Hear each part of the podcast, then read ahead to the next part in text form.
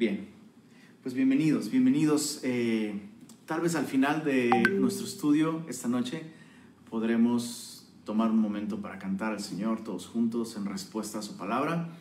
Así que eh, abre tu Biblia en Jeremías y acompáñame a hacer una oración y poner este tiempo en manos de Dios. Padre, te damos gracias porque aún a pesar de fallas técnicas y todo esto, Señor, tu palabra no falla, Señor, y tu palabra el día de hoy es poderosa para transformarnos, para convertirnos, Señor, para hacer volver nuestro corazón a ti, para darnos vida. Y te pedimos que hagas esto, Señor, que el día de hoy tú honres tu palabra, Señor, y que a través de ella tú te reveles a nosotros. Pedimos esto en el nombre de nuestro Señor Jesús. Y Semilla Monterrey dijo, amén. Muy bien, pues el día de hoy estamos muy emocionados porque arrancamos el estudio de un nuevo libro en el Antiguo Testamento, el libro del profeta Jeremías. Eh, el significado del nombre es bastante incierto y eh, realmente no hay una traducción eh, para el nombre de Jeremías. No, no, no, se, no se tiene muy claro realmente qué significa. Hay muchísimas opciones, eh, muchísimas ideas sobre qué podría significar, pero lo más importante de Jeremías no es tanto el nombre, sino el carácter, el carácter de Jeremías, la vida de Jeremías, el ministerio que él llevó a cabo. Nos estamos ubicando eh, años después del, ministerio del profeta Isaías. Eh, Isaías recuerda que eh, profetizó muchísimo tiempo antes de que Babilonia se levantara como incluso como una potencia mundial. Bueno, Jeremías eh, comenzó a profetizar 40 años antes de que el, eh, el, imperio babilónico viniera y destruyera la ciudad de Jerusalén. Eh, unos datos importantes con respecto a, la persona de Jeremías eh, y, su, y, su, libro en particular. Este es, este es un libro profundamente personal. Aunque Jeremías está llevando el mensaje de Dios, Jeremías está llevando el mensaje de Dios por medio de su propia vida y le imprime, le imprime tanto el, el, corazón dolido ante el pecado de su pueblo en su mensaje y registra tantos detalles personales sobre su tiempo de ministerio que este libro se siente más como una autobiografía que como un libro profético, pero es un libro profético. Y eh, de entre todos los profetas, este es el profeta, repito, que más nos deja ver el corazón, el, sentimiento con el que él está llevando a cabo este ministerio de profecía.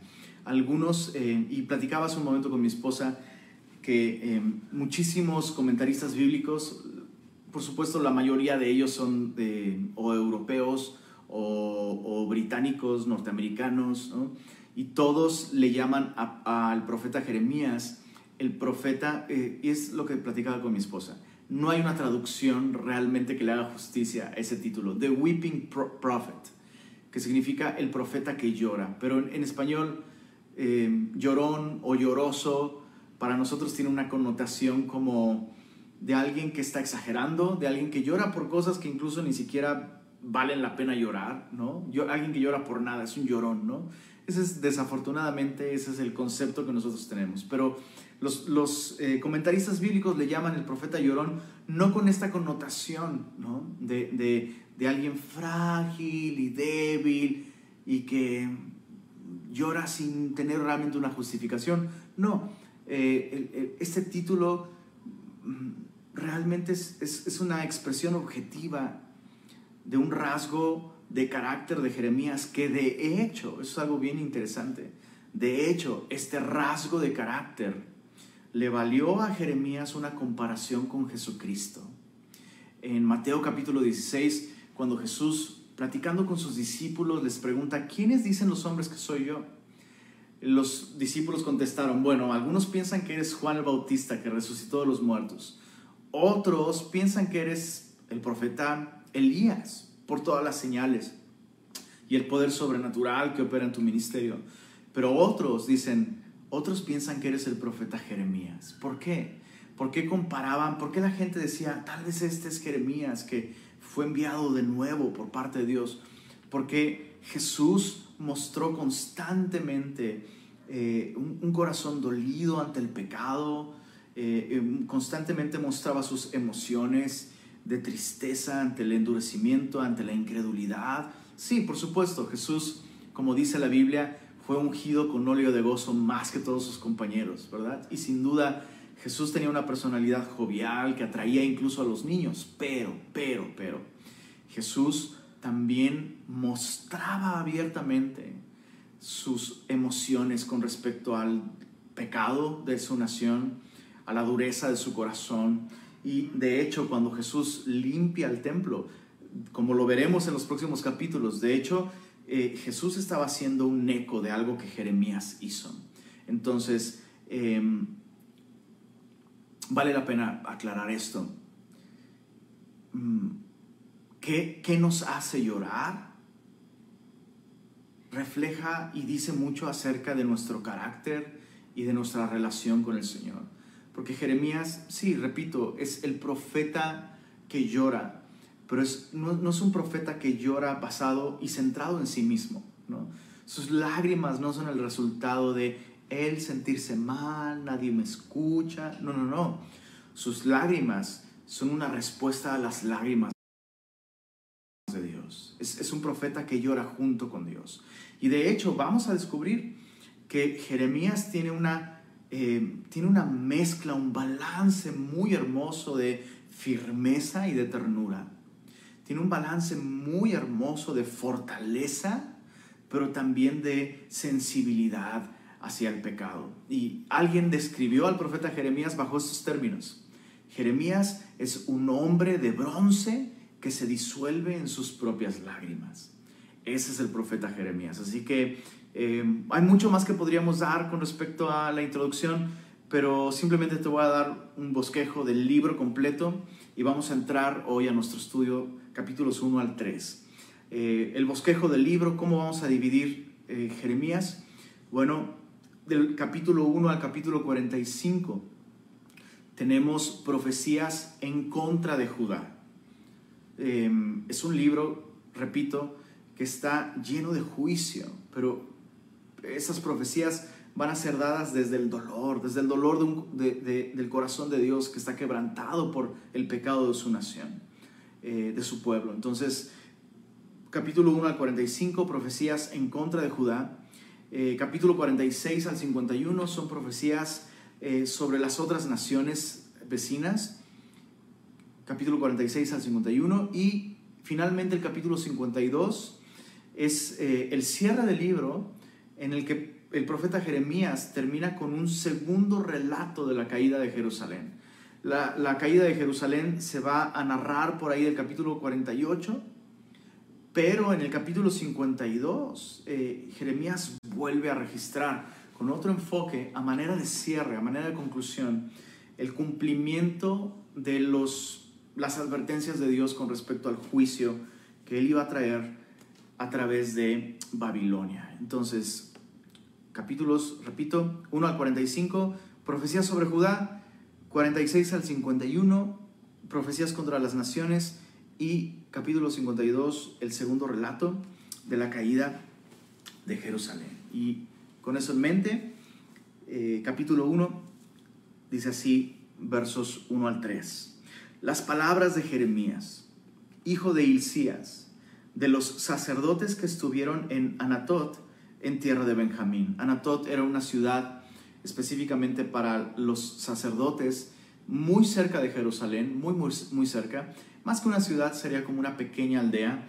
Sería un lugar muy tranquilo, un lugar con mucha quietud, apropiada para, para hombres dedicados al sacerdocio, eh, dedicados a meditar la palabra, estudiar la palabra, estudiar acerca del oficio del sacerdocio. Y em, comienza el texto diciéndonos esto, que Jeremías realmente era un hijo de sacerdote, por lo cual él tendría que haber oficiado como sacerdote, sin embargo, Dios lo llama como profeta. Y dice el verso 2, eh, palabra de Jehová que le vino en los días de Josías, hijo de Amón, rey de Judá, en el año décimo tercero de su reinado. Jeremías nos explica el contexto en el que él comenzó a profetizar y eh, Jeremías nos ubica al inicio eh, de su ministerio, nos, ubica en el año decimotercero del reinado de Josías. Y Josías es un rey muy importante en la historia de Judá, del reino del sur, porque Josías fue uno de los pocos reyes, de los muy, muy pocos reyes que hicieron la voluntad del Señor. Y hay algo interesante sobre Josías. Josías comenzó a reinar cuando tenía ocho años de edad.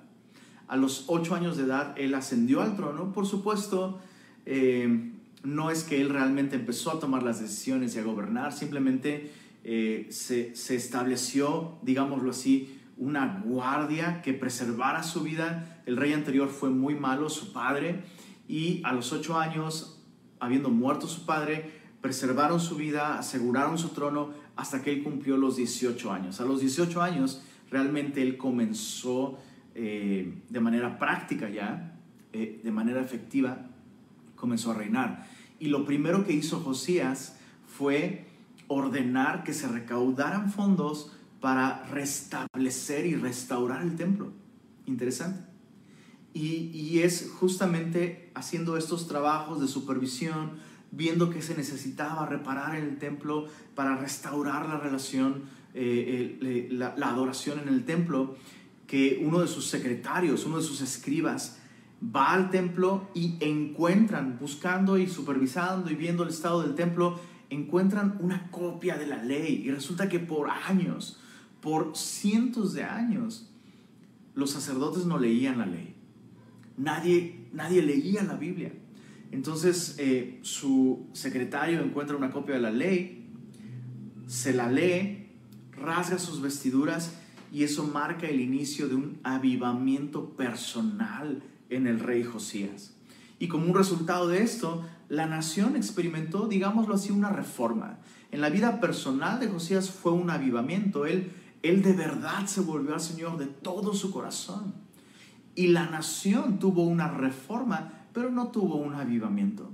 Este supuesto avivamiento nacional realmente era un, eh, eh, eh, era un avivamiento superficial.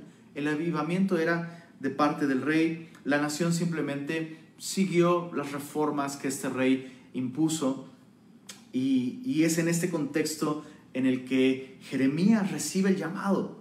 Dice en el año decimotercero de su reinado, si Josías comenzó a reinar a los ocho, o tomó el trono a los ocho, y está recibiendo Jeremías este llamado a los 13 años de que comenzó a reinar, entonces Josías tenía 21 años, un rey muy joven, cuando Jeremías recibe el llamado.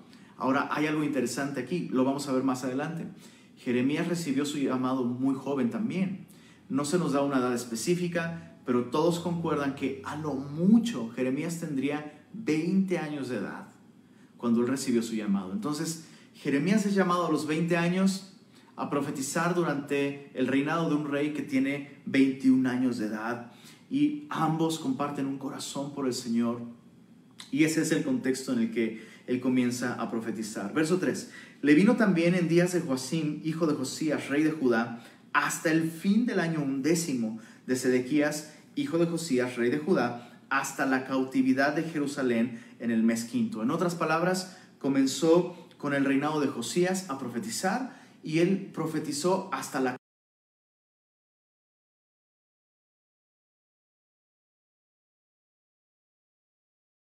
No, no, perdón, antes de, antes de continuar, antes de continuar.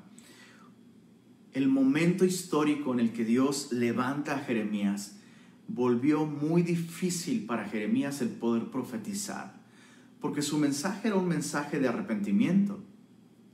Pero la nación estaba experimentando un, digámoslo así, un volver a la escritura, un volver al templo. De hecho, una de las denuncias que Jeremías va a hacer en los próximos capítulos es justamente en el templo. Las mismas palabras de Jesús han convertido esta cueva en una cueva de ladrones. Dicen que vienen a adorarme, pero siguen en su pecado. Sí, el rey Josías restableció el templo, eh, encontró la escritura, llamó a todos a que regresen y cumplan con la ley. pero están cumpliéndolo solamente como un ritual. Sus vidas no están siendo realmente en lo profundo transformadas. Entonces el pueblo, el pueblo se escandalizó cuando escuchó a Jeremías denunciar el pecado de la nación. ¿De qué hablas? ¿Cuál pecado, Jeremías? Si por años nuestra nación no leía la Biblia, ahora ya se encontró la Biblia, por años se descuidó el templo, ahora ya con este rey, con reformas, ya el templo de Jehová, templo de Jehová, templo de Jehová es este, ¿no? Y, y volvemos a traer sacrificios, ¿de qué estás hablando? Y eso es justamente el desafío para Jeremías, que le está hablando a un pueblo que está teniendo una reforma muy, muy superficial. En su corazón no están adorando a Dios, eh, lo están honrando de labios, pero su corazón está lejos de Dios. Por eso es que el, el Señor vomita a los tibios. Porque los tibios son aquellos que mezclan frío con caliente, mezclan devoción y depravación, mezclan espiritualidad y carnalidad en su vida. Creen que pueden adorar a Dios mientras siguen perseverando en satisfacerse a sí mismos. Y por eso es que la Biblia nos dice, es mejor ser frío o caliente, porque al tibio, ¿cómo lo convences de que está mal? Bueno, esa era, la, esa era el clima, esa era la temperatura espiritual de la nación de Israel, tibieza. Sí, había reformas, pero solo en lo superficial, no en lo profundo, no en sus corazones. Verso 4. Vino pues palabra de Jehová a mí diciendo, antes que te formase en el vientre, te conocí. Y antes que nacieses, te santifiqué. Te di por profeta a las naciones. Vemos aquí cómo todo este debate sobre en qué momento comienza la vida de una persona. Algunos dicen, bueno, en el momento de la concepción. Otros dicen, bueno, no, no, no, en el momento en el que hay actividad cerebral. Otros dicen, no, mucho antes, cuando ya hay un latido, ¿no? Bueno, la Biblia nos dice aquí, que ante los ojos de Dios. Dios considera que la vida comienza incluso antes de que haya actividad cerebral, antes de que haya latido, incluso antes de la concepción. Dios conoce a cada persona. Por eso es tan importante eh, que como creyentes tengamos clara, clara la santidad de la vida humana. Dios llamó y escogió a Jeremías aún antes, antes de que fuera formado en el vientre. Y, dice, te santifiqué, te di por profeta a las naciones. Mira la respuesta de Jeremías en el verso 6. Y yo dije, ah, ah, Señor Jehová, he aquí, no sé hablar, porque soy niño. Es una mala traducción. Realmente Jeremías tendría alrededor de 20 años. Eh, hay algunas personas de 20 años que se consideran niños y se comportan como niños, pero realmente la palabra eh, que Jeremías usó debería traducirse como soy muy joven, soy alguien inexperto, soy alguien que está, eh, está comenzando a, ejercer su ministerio incluso, tal vez. Dice el, verso 7, y mira la, respuesta de Dios, y me dijo Jehová, no digas, soy un niño porque a todo lo que te envíe irás tú y dirás todo lo que te mande. Los em, expertos en, en terapia y en consejería el día de hoy te dicen, jamás le digas a una persona que no diga algo. No puedes censurar a alguien a quien le estás dando terapia o orientación vocacional o no puedes usar ese tipo de lenguaje, ¿no? incluso como consejeros bíblicos, como pastores, lo han escuchado varias veces ya. Nunca te vamos a decir qué es lo que tienes que hacer o qué es lo que no tienes que hacer. Sin embargo, sin embargo,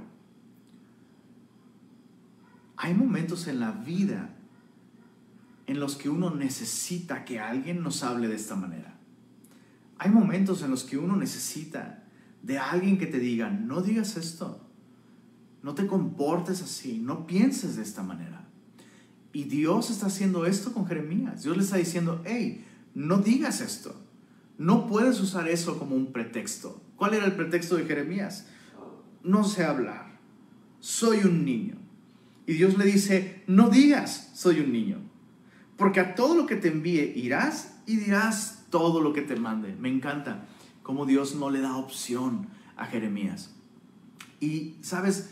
Eh, pensaba en esto, en cómo varias, varias personas a las que Dios llamó, de hecho, no puedo pensar en ninguna persona que Dios llame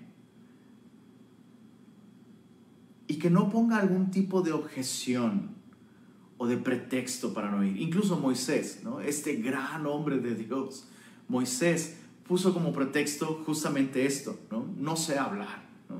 Soy, soy torpe de lengua. Algunos sugieren que incluso tal vez tartamudeaba, no sé. Pero, pero es interesante que cuando Dios llama a alguien a servirle, a menudo pensamos que, por ponerte un ejemplo, ¿no? Por poner un ejemplo, para servirle como pastor, ah, bueno, es alguien que tiene que, tiene que saber hablar. Y, y sabes, esa es la parte más fácil del ministerio pastoral, por ejemplo.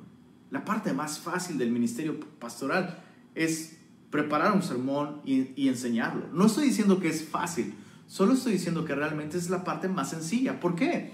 Porque no es que el pastor, o en este caso, ¿no? Jeremías, el profeta o el consejero o el que comparte el evangelio, no es que ellos tengan que sacar de su mente ideas brillantes, no. No es así. Cualquier persona que quiera servir al Señor solo tiene que transmitir su palabra. No es nuestro mensaje, no son nuestras, nuestras, nuestras ideas. No estamos llamados a ser estos grandes, no sé, precursores, descubrir el hilo negro teológico. No, no, no, no, no, no. Los mejores siervos del Señor son aquellos que simplemente transmiten su palabra tal cual. Dios promete bendecir la exposición de su palabra. No, no es un mensaje nuestro, no es algo que nosotros tenemos que idear.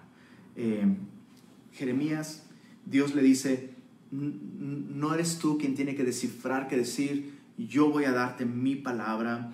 Eh, tu juventud no es de ninguna manera un impedimento, no es un estorbo para mí. Y Jeremías, puedes imaginarlo con 20 años de edad. Chécate lo que Dios le dice. Y si tú tienes alrededor de esos años, no desperdicies esos años de juventud. Asegúrate de identificar a qué te está llamando Dios. Dios Dios desea usarte. Tu vida tiene un propósito.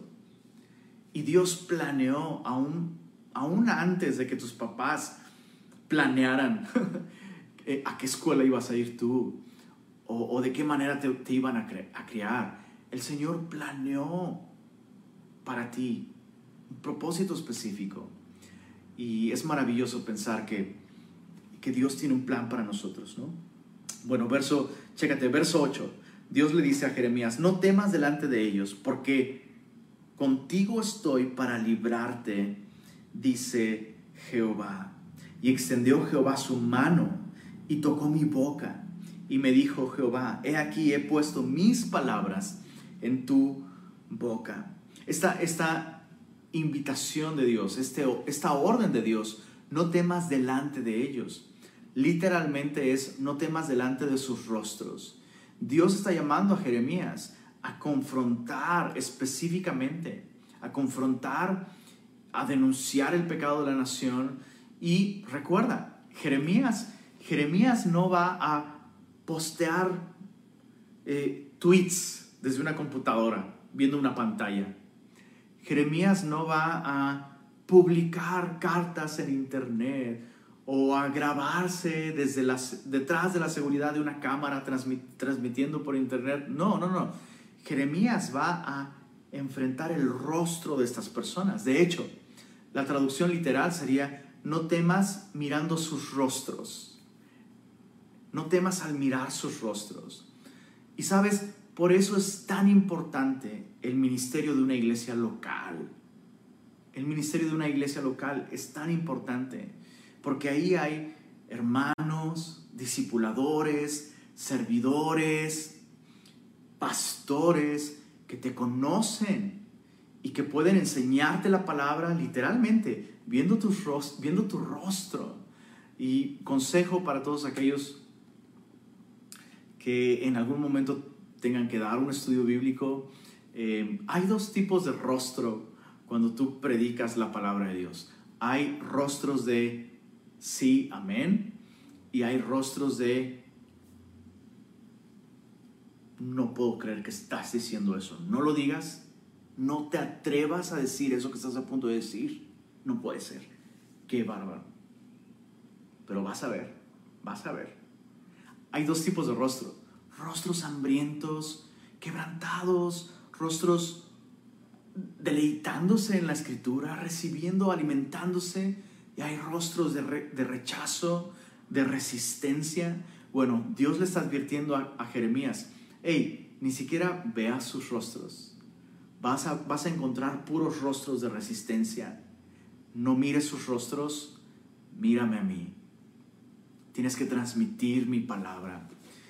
Repito, por eso la importancia de la iglesia local, de conectar con un ministerio local donde te conocen, donde un pastor puede saber realmente qué está sucediendo en las vidas, en las familias, en la iglesia local y de esa manera, con, con pues sí, literalmente, con conocimiento de causa, decir, eso es lo que Dios nos está diciendo a nosotros aquí.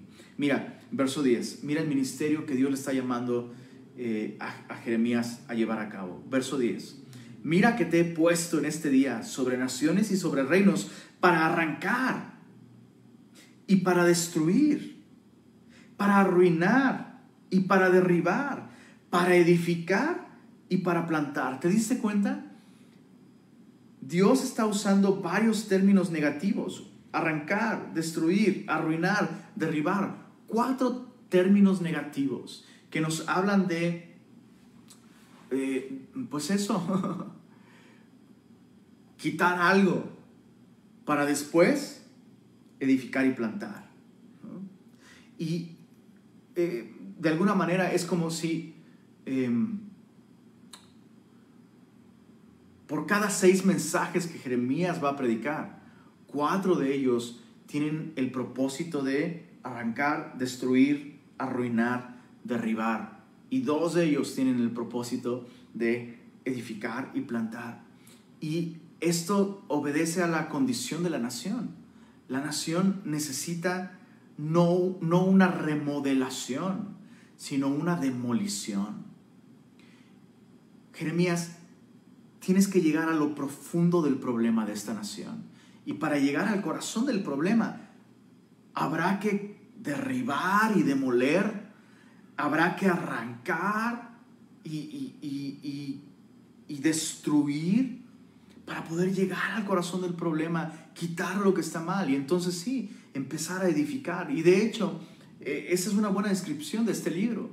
Muchísimo de, de estas profecías eh, tienen este, esta tónica de, de arruinar, derribar, destruir. Y hay ocasionalmente algunos rayos de esperanza donde Jeremías habla de la restauración en el futuro. Pero eh, esto establece un principio para nosotros. Em, muchas veces queremos que Dios haga algo nuevo en nuestra vida, pero no estamos dispuestos a que Él derribe, arranque y destruya lo viejo. En algunos casos, para poder experimentar un nuevo caminar con el Señor, una nueva relación con el Señor, necesitamos que alguien derribe, que alguien destruya, que alguien arruine lo viejo, que alguien quite aquellos estorbos que nos impiden empezar una nueva relación con el Señor. Y sabes, esto no es distinto a lo que el, eh, eh, apóstol Pablo le decía a los corintios. El apóstol Pablo le decía a los corintios, hey, ustedes piensan que nosotros estamos actuando carnalmente, pero no. Nuestras almas no son carnales, son poderosas en Dios para la destrucción de fortalezas, derribando, dice Pablo, todo argumento y toda altivez que se levanta en contra del conocimiento de Dios. Y tú recuerdas eh, la relación de Pablo con los corintios. Los corintios resistían la enseñanza de Pablo, resistían las verdades del Evangelio, resistían las exhortaciones del apóstol que les llevó a Cristo. Y Pablo dice, hey, a veces es necesario que con la palabra de Dios, con, con armas espirituales, derribemos argumentos y altivez que se levanta en contra del conocimiento de Dios. Entonces, esa era la misión de Jeremías, esa era en el momento de, en algún momento del ministerio de Pablo, la misión de Pablo con los, con los corintios, y en algunos casos eso es lo que Dios quiere hacer con nosotros. En algunos casos Dios va a enviar personas con palabras que no queremos escuchar, que no son fáciles de recibir, pero que son necesarias porque Dios quiere tratar con nuestra altivez, literalmente hay argumentos que a veces se han arraigado tanto en nuestra mente y tanto en nuestro corazón que requieren de alguien que venga, enviado por Dios, para literalmente derribar, perdón, derribar y destruir esos argumentos, esas ideas, esos conceptos que van en contra de Dios y que nos están impidiendo tener una relación correcta con Él. Bueno, ese es el ministerio que Dios le está encomendando a un joven de 20 años.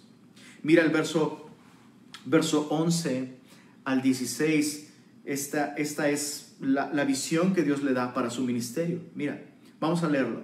La palabra de Jehová vino a mí diciendo, ¿qué ves tú, Jeremías? Y dije, veo una vara de almendro. Y me dijo Jehová, bien has visto, porque yo apresuro mi palabra para ponerla por obra. Vino a mí la palabra de Jehová por segunda vez diciendo, ¿qué ves tú? Y dije, veo una olla que hierve, y su faz está hacia el norte. Me dijo Jehová, del norte se soltará el mal sobre todos los moradores de esta tierra, porque he aquí que yo convoco a todas las familias de los reinos del norte, dice Jehová, y vendrán y pondrán cada uno su campamento a la entrada de las puertas de Jerusalén, y junto a todos sus muros en derredor, y contra todas las ciudades de, Judá. Y a causa de toda su maldad proferiré mis juicios contra los que me dejaron e incensaron a dioses extraños y la obra de sus manos adoraron. Dios le da estas dos visiones y Jeremías ve un almendro y hay un juego de palabras aquí. ¿no? ¿Qué has visto? Bueno, he visto un almendro. Y dice Dios, bien has visto porque yo apresuro mi palabra para ponerla por obra. ¿Cuál es esta palabra que Dios apresura?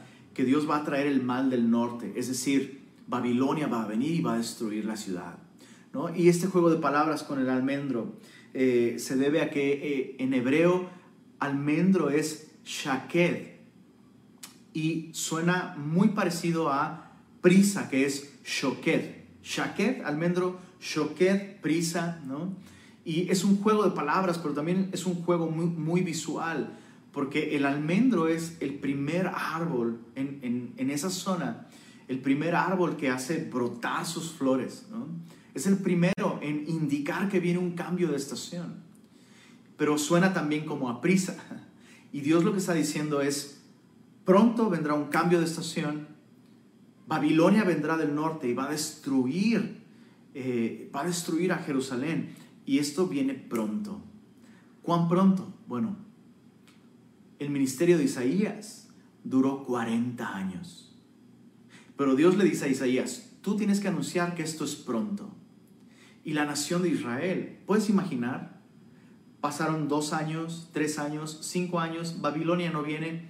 Ah, Jeremías, eres un mentiroso. Claro que Dios no te envió. ¿Ves cómo nosotros no estamos mal? Dios no nos ha destruido, Dios aprueba nuestro estilo de vida. Y no era cierto. No era cierto. ¿Y cuántas veces confundimos la paciencia de Dios con la aprobación de Dios. Así que yo, yo solo quisiera darte, darte este ejemplo.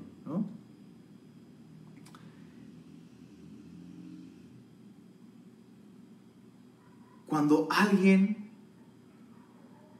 viene con la palabra de Dios y nos advierte, si no cambias tu estilo de vida, si no corriges estas cosas en tu vida de acuerdo a la palabra, mira, la Biblia enseña esto. Cuando alguien viene y nos advierte que estamos haciendo mal y que si no cambiamos nuestro estilo de vida, estamos arruinando nuestra relación con el Señor, no deberíamos desechar esas exhortaciones simplemente porque todo está bien. Mira, o sea, tengo salud, tengo incluso prosperidad, estoy yendo al templo, estoy yendo a la iglesia, estoy leyendo mi Biblia. No, ¿cómo puedes decir que estoy? No, no estoy mal, no, no es así como tú dices.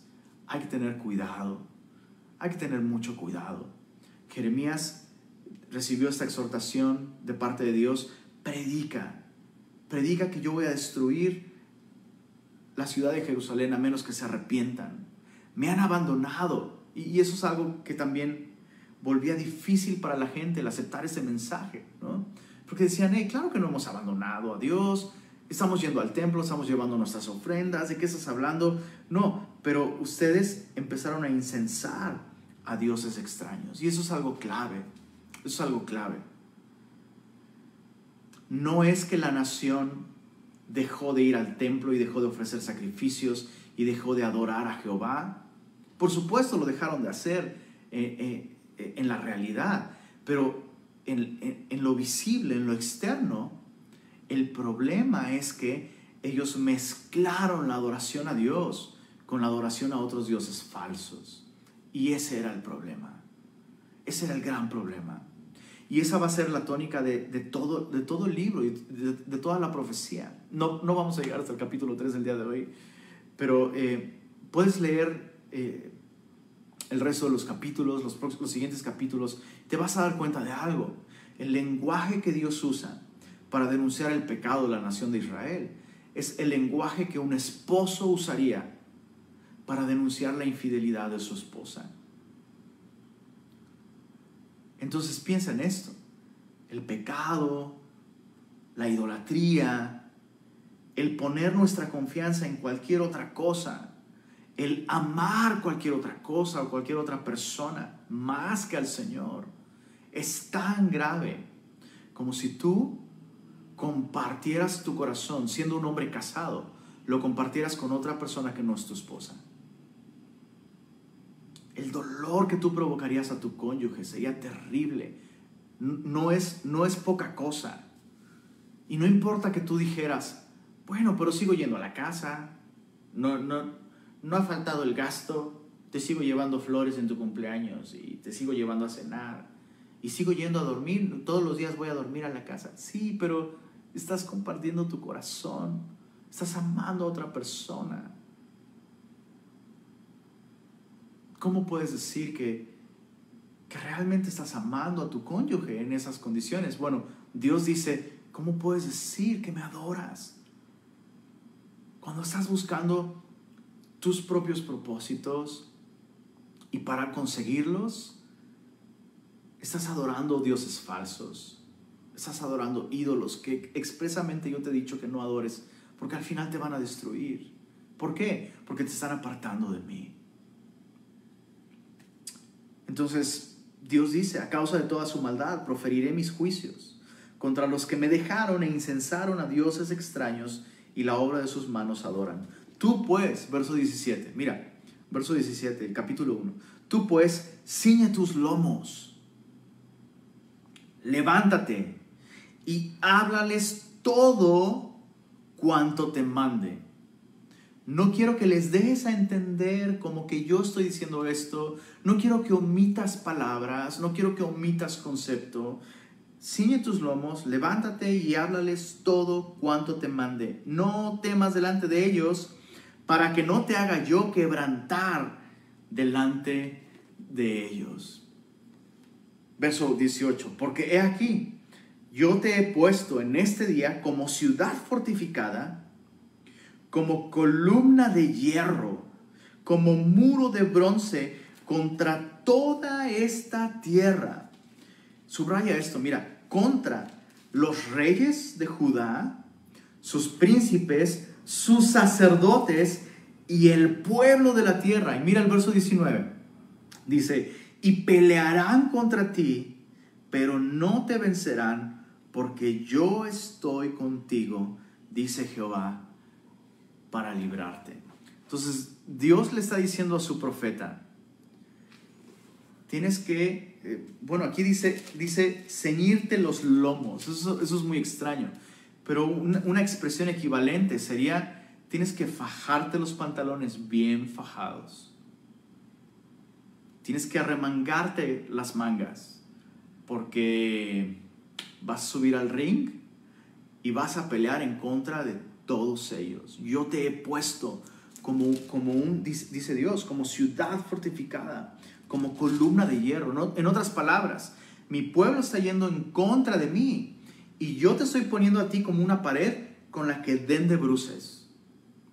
Y ellos van a insistir en rebelarse en contra de mí y yo te estoy poniendo a ti, Jeremías, para que ellos literalmente topen con pared. Hay muchos otros profetas que están endulzándoles los oídos. No, no, no, no, no. No, no hay, no, no viene ningún juicio, no es cierto. No es cierto, Dios nos va a bendecir a todos nosotros, Dios nos va a prosperar. No, no, todo este asunto del pecado y luego, luego juzgar, juzgar, juzgar. No escuchen a Jeremías. Ah, va a haber muchos profetas así, endulzándoles el, el oído. Pero contigo yo quiero que ellos topen con pared.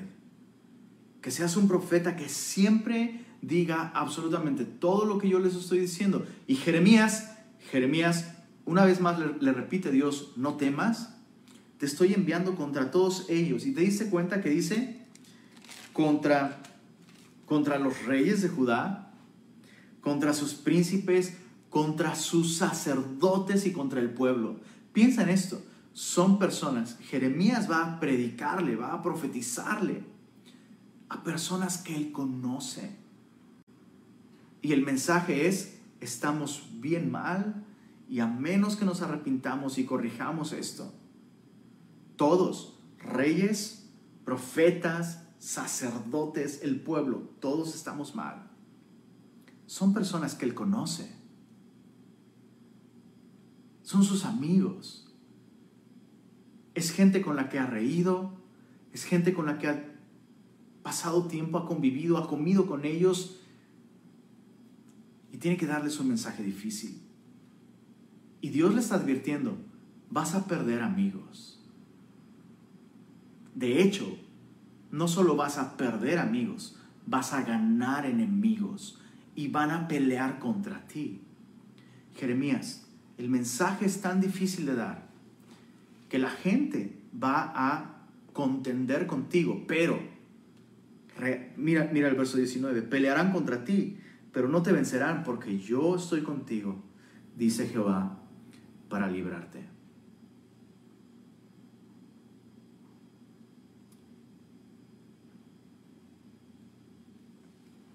Básicamente lo que Dios le está diciendo es, te atacarán a ti, pero su, su pelea realmente es conmigo. Y Jeremías, no temas delante de ellos para que no te quebrante yo delante de ellos. Hace, hace, hace un par de días hablaba, hablaba con unos hermanos y les decía, no le deseo a nadie ser pastor. No se lo deseo ni a mis peores enemigos. ¿Por qué? ¿Por qué, ¿Por qué me expresé de esa manera? Porque servirle al Señor enseñando su palabra implica, implica necesariamente inevitablemente en algún momento tener que decir cosas difíciles. Cosas duras, cosas que nadie quiere escuchar.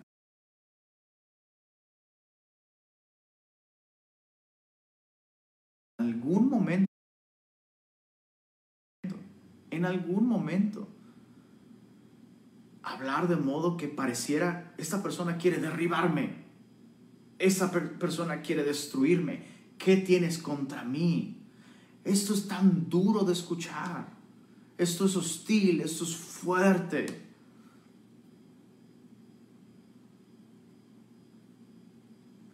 Y muchas veces las personas piensan que el pastor tiene algo en contra de otros. Y solo quisiera aclararte esto. Cualquier persona que disfruta de dar mensajes duros de dar, de decir cosas difíciles de decir y cosas difíciles de escuchar, eso está mal. Por supuesto que eso está mal.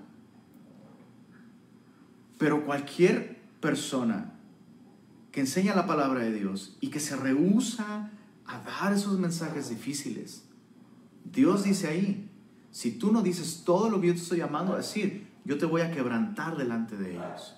Entonces muchas veces el, el, el profeta, el consejero, el pastor, tiene que escoger entre dar un mensaje duro, que implica en, algunos sentidos derribar a otros, entre comillas, o el mismo ser derribado por Dios eventualmente.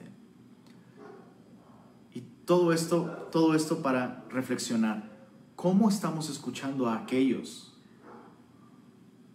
que son nuestras autoridades espirituales?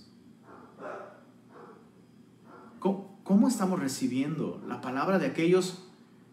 O sea, nos encanta que Dios nos hable, ¿no? Hasta que el mensajero, el consejero, el discipulador, el hermano en Cristo, el pastor, dice algo que no nos gusta escuchar.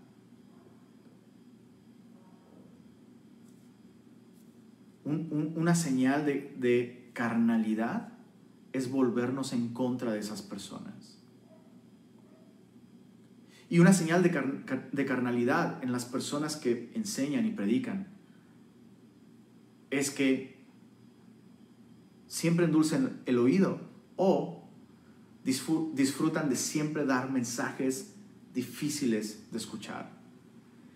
Jeremías tiene un balance maravilloso, porque Jeremías cada vez que da un mensaje difícil de dar, lo hace con un corazón sensible, pero lo hace con firmeza también.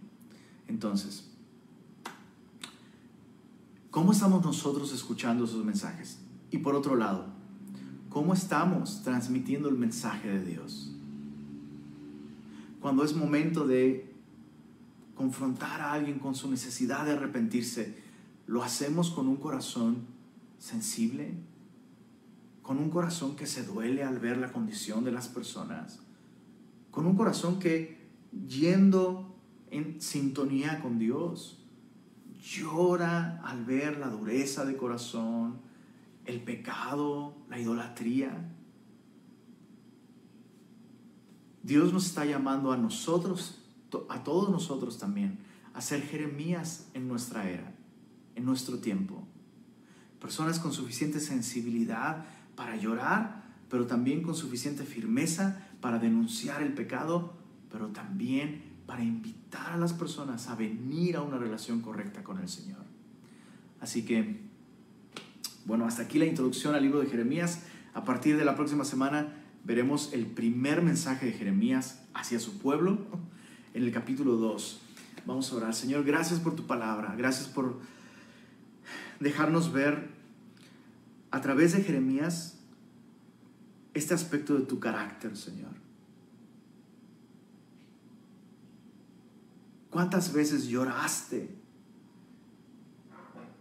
al ver la ciudad de Jerusalén desde el monte de los olivos y endechaste diciendo Jerusalén, Jerusalén, ¿cómo quise juntar a tus hijos bajo mis alas, así como la gallina junta a sus polluelos bajo sus alas y no quisiste?